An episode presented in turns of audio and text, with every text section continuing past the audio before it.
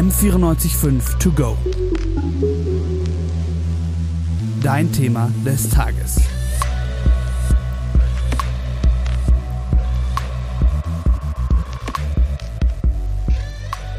Letzte Woche wurde gegen den Gebetskreis Abervater Vorwürfe erhoben aufgrund von antifeministischen und queerfeindlichen Aussagen. Jetzt prüft der Bezirksausschuss Heidhausen diesen Fall auf Rechtsextremismus. Mein Name ist Cynthia Leinpfeiler und ich bin hier mit Tabea Wolf. Hallo, und wir haben uns gefragt, wie geht man als Laie mit solchen Meldungen um und wie gehe ich auch generell damit um, wenn ich extremistischen Äußerungen begegne.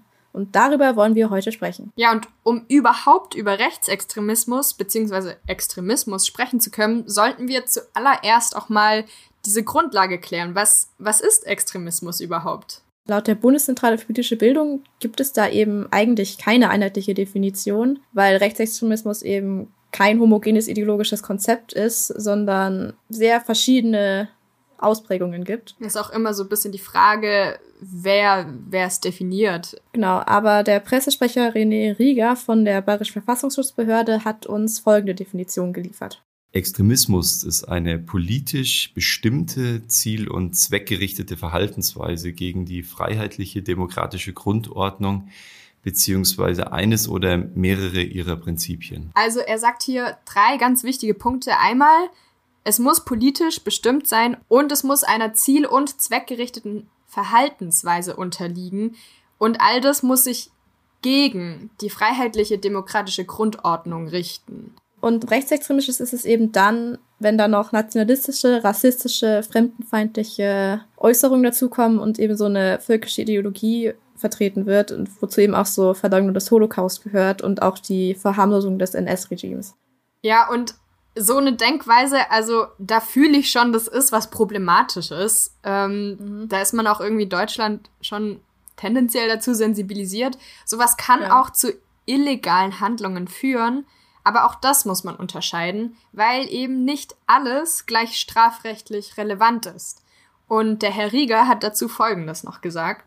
Verfassungsschutz setzt bereits vor der Schwelle der strafrechtlichen Relevanz ein. So sind etwa Aussagen, die nicht volksverhetzend sind, jedoch mit einer zielgerichteten politischen Absicht im Widerspruch zur freiheitlichen demokratischen Grundordnung stehen, zwar vom Grundrecht der Meinungsfreiheit gedeckt, jedoch dennoch extremistisch.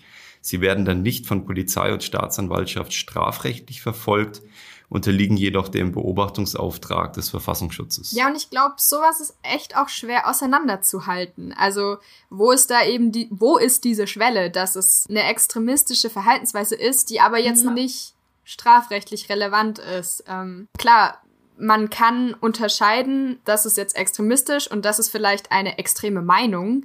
Ich meine, extreme Meinungen vertreten, das darf man ja, auch wenn man das vielleicht nicht cool findet als andersdenkende Person. Mhm. Aber es gibt eine Schwelle von, das ist eine extreme Meinung zu, jetzt ist es Extremismus. Das hat auch der Herr Rieger auch nochmal betont für uns. Politisch provokante Äußerungen sind nur dann extremistisch, wenn sie gegen den Kernbestand des Grundgesetzes, insbesondere gegen Menschenwürde, Demokratie und Rechtsstaatsprinzip gerichtet sind, mit dem Ziel, diese zu unterminieren oder zu überwinden. Man kann sich ja jetzt vielleicht auch noch mal dem Gedanken widmen, was ist denn der Kernbestand des Grundgesetzes? Was ist denn jetzt die freiheitlich-demokratische Grundordnung? Weil gegen die richtet sich ja der Extremismus. Mhm, genau, und damit ist eben die demokratische Ordnung in Deutschland gemeint, in der eben diese demokratischen Prinzipien und obersten Grundwerte gelten, die eben unantastbar sind. Allen voran eben die Würde des einzelnen Menschen. Da ist eben auch festgelegt, dass in Deutschland Demokratie gilt und äh, Freiheit und Gleichheit vor dem Gesetz herrscht. Und eben auch unser Wahlprinzip ist da ja. auch festgelegt. Es soll eben auch sicherstellen, dass es keine Diktatur mehr geben ja, kann. Ja, ganz wichtig, ganz wichtig. Ja. Und also wir haben auch ja die Landeszentrale für politische Bildungsarbeit und gerade die sieht sich ja auch in der Verantwortung, solche demokratische Prinzipien in unserer Gesellschaft zu fördern. Dafür haben wir auch mit Frau Uta Löhrer gesprochen und sie arbeitet in der Landeszentrale für politische Bildungsarbeit und hat uns das mal erklärt. Also grundsätzlich hat die Landeszentrale die Aufgabe, auf überparteilicher Grundlage das Gedankengut der freiheitlich-demokratischen Grundordnung äh, ins Bewusstsein der Bevölkerung zu bringen. Und damit beginnt dann schon die Primärprävention. Wir versuchen im Bereich der Toleranz- und Werteerziehung dazu beizutragen, das politische Bewusstsein zu fördern, das Demokratiebewusstsein zu fördern. Und sie hatte jetzt schon gesagt, dass das Primärprävention ist. Also vielleicht müssen wir hier auch noch kurz erklären. Die Primärprävention hat erstmal grundsätzlich keine spezielle Zielgruppe, sondern richtet sich einfach an uns alle, indem sie eben versucht, ähm, durch ein gewisses Bildungsangebot, indem sie, wie die Frau Lörer es gesagt hat, eine Toleranz- und Werteerziehung zu ermöglichen, um dadurch vorzubeugen, dass so extremistisches Gedankengut gar nicht erst sich entwickeln kann. Weil wenn man Werte vertritt wie Gleichheit vor dem Gesetz und Toleranz, da, da ist es eher unwahrscheinlich, dass da jetzt sich jemand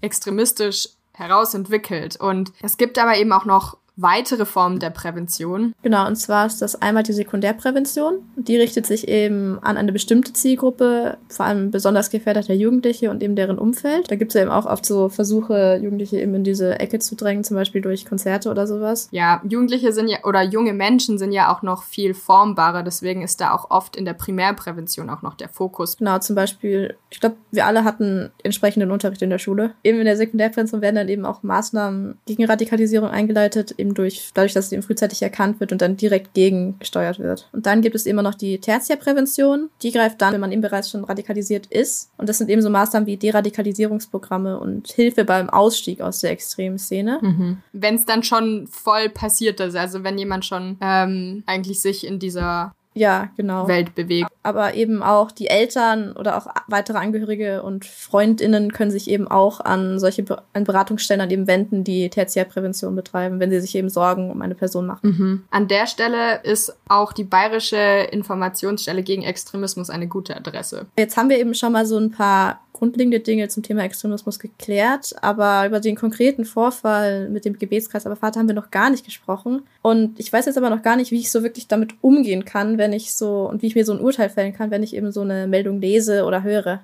So eine Meldung wie also, bei dem Gebet. Genau wie eben mit dem Gebetskreis. Ja, eigentlich gar nicht. Also zumindest kein gutes Urteil könnte man sich ähm, könnte man sich da machen, wenn man jetzt sowas gelesen hätte wie hier Gebetskreis wird auf Rechtsextremismus geprüft aufgrund von gewissen Aussagen, weil das Problem ist, dass es immer schwierig ist, da so pauschale Beurteilungen zu machen, weil es an sich ja immer Einzelfälle sind. Und, ja, und irgendwie fehlt auch so ein bisschen der Kontext, habe ich so den Eindruck. Also so was Konkretes vorgefallen. Genau. Ich meine, natürlich das ist ja immer das Problem, wenn man eine Aussage sich rauspickt und anhand davon was bewerten will. Ich meine, gerade wir als, mhm. als ZuhörerInnen oder LeserInnen von so einer Meldung, das ist voll schwer. Das sagt auch Herr Rieger. Er sagt auch, dass der Extremismusgehalt von einem einzelnen Zitat häufig nur im Gesamtkontext der getroffenen Aussage bewertbar ist. Das heißt, man muss sich ganz genau die Aussagen anschauen und die Motivation anschauen und gegebenenfalls mhm. eigentlich noch viel, viel mehr. Äh, was soll ich dann eigentlich dann konkret machen, wenn mir jetzt solche extremistischen Aussagen begegnen? Also der Gebetskreis hat ja auch selbst öffentlich gebetet. Also wenn ich da jetzt zufällig vorbeigegangen wäre. Mhm. Was hätte ich dann da machen können, so? Wenn so eine Person von dem Gebetskreis Aber Vater jetzt mit dir gesprochen hätte und dir bedenkliche antifeministische Gedanken mitgeteilt hätte, dann könnte man es vielleicht so angehen, wie die Frau Lörrer von der Landeszentrale für politische Bildungsarbeit es gesagt hat. Differenzieren können, ist das jetzt eine, eine Theorie, die mir da einfach da verkauft wird oder so und sich da auch nicht einfangen lassen, sondern einfach auch zu lernen, zu kontern und den Mut zu haben, eben auch zu sagen, nein, ich bin aber anderer Meinung. Also wirklich auch in den Diskurs treten und Argumente dagegen bringen, um die Diskussion anzuregen. Also sie ermutigt hier, dass man das Gespräch sucht und an sich kritische Fragen stellt oder eben auch kontert. Fragen darf man ja immer.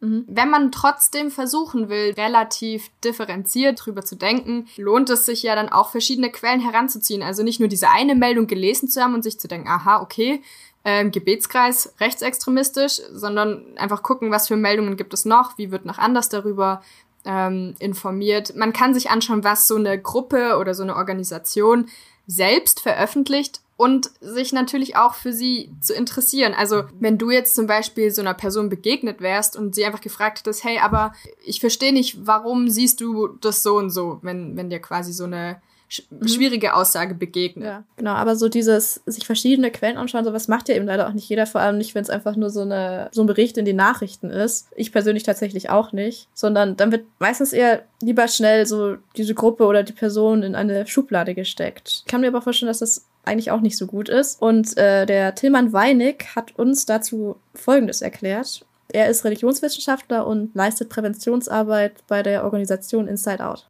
Da denke ich, da muss man sehr diplomatisch rangehen. Deswegen kann es auch nicht jeder. Ich denke, eine Person, die selber eine total starke Werteüberzeugung hat, kann mit so einer Person auch gar nicht ähm, reden und weil ich dann auch mit, mit unbequemen äh, Weltansicht natürlich beschäftigen musste. Da spricht er was total Wichtiges an. Ich meine, so grundsätzlich auch Wichtiges. Ich meine, es fällt schon tendenziell schwer, dass man Meinungen ja. wirklich stehen lassen kann, auch wenn. Vor allem auch wenn es so starke Meinungen sind, die so deiner eigenen Grundhaltung widersprechen. Genau, oder die auch gesellschaftlich ähm, nicht so anerkannt sind. Mhm. Aber grundsätzlich muss man sagen, eine extreme Meinung ist ja erlaubt. Ich meine, man, man darf, also es fühlt sich schon so ha, bisschen. Es fühlt sich merkwürdig an, das so zu sagen. Genau, aber an sich, man darf eine extreme Meinung haben, auch wenn man sie nicht unbedingt jetzt begrüßen sollte und man sollte sich klar abgrenzen können und sagen, ich sehe das nicht so, aber Genau, also wenn man eben selber nicht diese Meinung Genau. Hat. Aber sie darf existieren erstmal.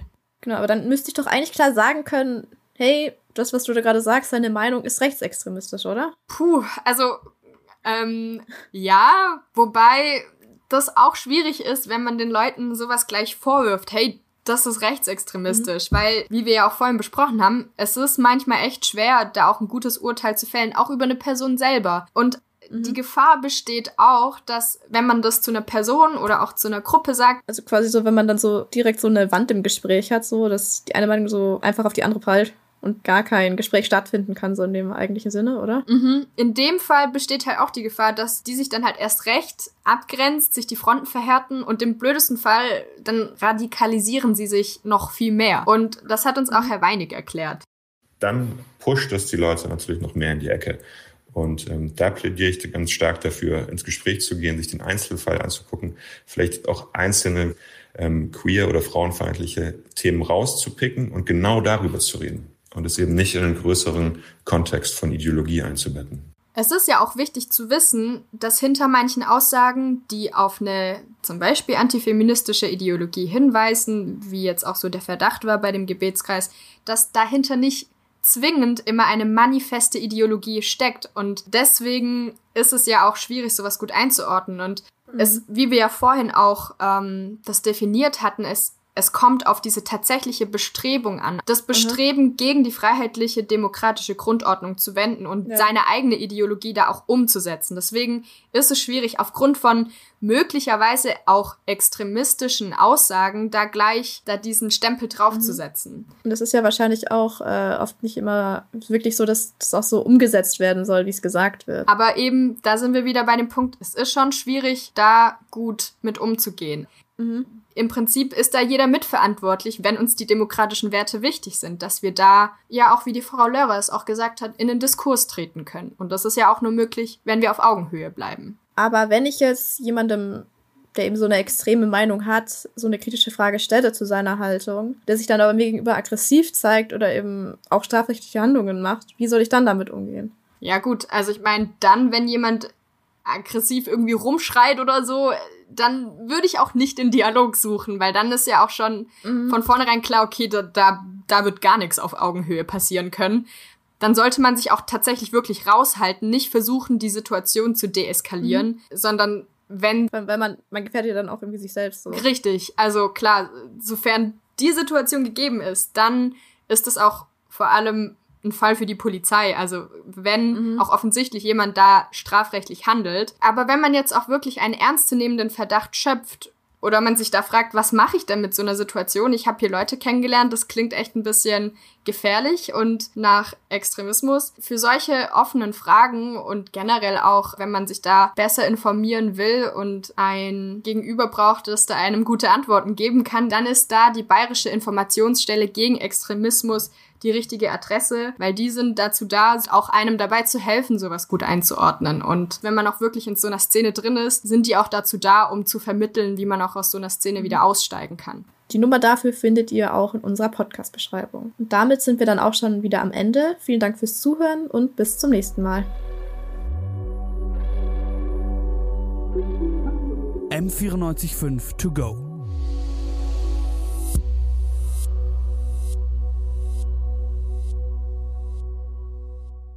M945 to go ist eine M945 Produktion. Ein Angebot der Media School Bayern.